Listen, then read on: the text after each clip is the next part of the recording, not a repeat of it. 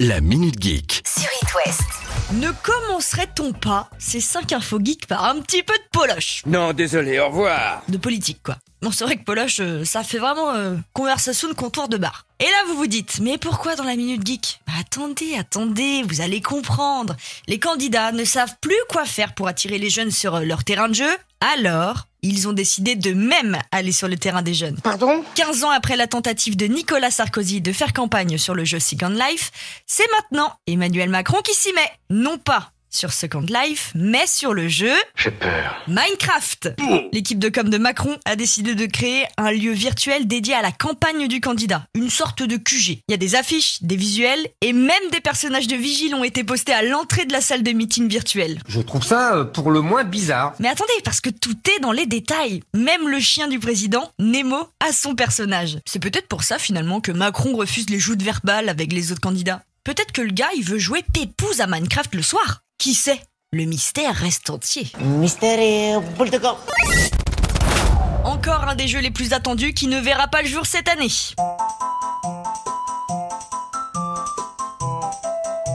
The Legend of Zelda Breath of the Wild, l'un des meilleurs jeux sur Nintendo Switch sorti en 2017, devait voir arriver son petit frère, le deuxième opus qui était très attendu par les fans. Mais Nintendo en a décidé autrement. Bon, allez, ça commence à suffire. Les développeurs ont décidé d'allonger le délai de développement du jeu jusqu'au printemps 2023, malgré une première vidéo trailer arrivée en juin dernier. En contrepartie, quelques nouveautés ont été annoncées sur ce prochain opus. La première nouveauté, c'est que la carte du prochain jeu sera plus grande et il sera possible de naviguer dans le ciel. Alors déjà que celle du jeu qui existe déjà était immense, je ne sais pas ce que ça va donner. Et la deuxième chose, c'est que la façon de jouer, le gameplay, enfin l'expérience de jeu si vous préférez, sera différente. Quelques précisions seront apportées tout au long de l'année, histoire de nous faire patienter un petit peu plus. Le jeu sortira peut-être avant le 15e confinement.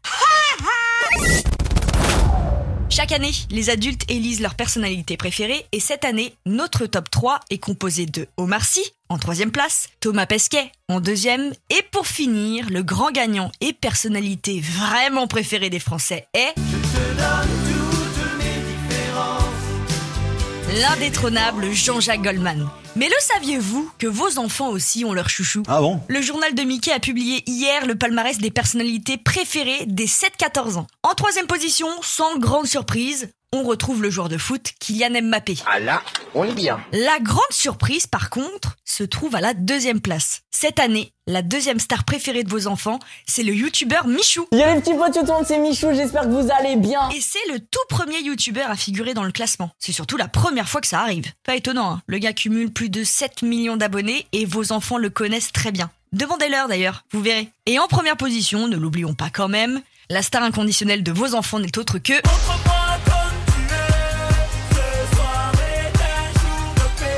Soprano, toujours en tête depuis 3 ans. N'allez pas demander à vos enfants et à vos ados qui est Soprano. Là, je pense qu'ils vous dévisageraient très sérieusement. Et moi aussi d'ailleurs. Je ne vous juge pas, mais c'est difficile. Avis à tous les Rennais, les transmusicales, vous connaissez. C'est un festival de musique qui se tient tous les ans, en fin d'année généralement, à Rennes. Festival qui a notamment connu les débuts d'Étienne Dao. Pourquoi je parle aujourd'hui des trans alors que ça se passe en fin d'année? Parce que depuis hier et jusqu'à samedi, des jeux vidéo inspirés des trans musicales sont à l'essai à l'Edulab de l'Hôtel Pasteur à Rennes. Ce sont les étudiants de l'EDPA, l'école de jeux vidéo de Rennes, qui ont créé ces jeux vidéo. Et au total, il y en a 5. Blind test, rapidité, rythme. Il y en a pour tous les goûts à venir tester gratuitement. Et bien sûr, comme tout ce qui se consomme à Rennes, sans modération. On finit ces 5 infos geeks par du geek. Oui, mais toujours à l'ouest. Ok, let's go. Ce week-end, c'est le Angers Geek Fest qui se tient à Perdu, à Nantes. Non, je déconne, c'est vraiment à Angers. Bravo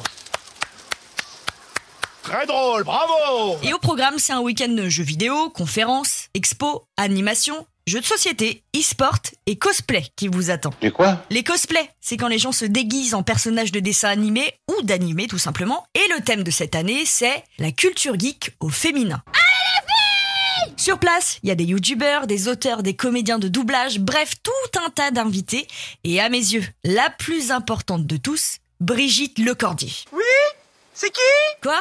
Comment ça, ça vous dira? Et là? Vous me connaissez surtout pour ma voix de Dragon Ball. Et aussi celle de Oui Oui. Ah bah bien sûr que vous la connaissez Au moins, on sait où tous les geeks seront ce week-end. Soit à Angers, soit devant le PC. La Minute Geek.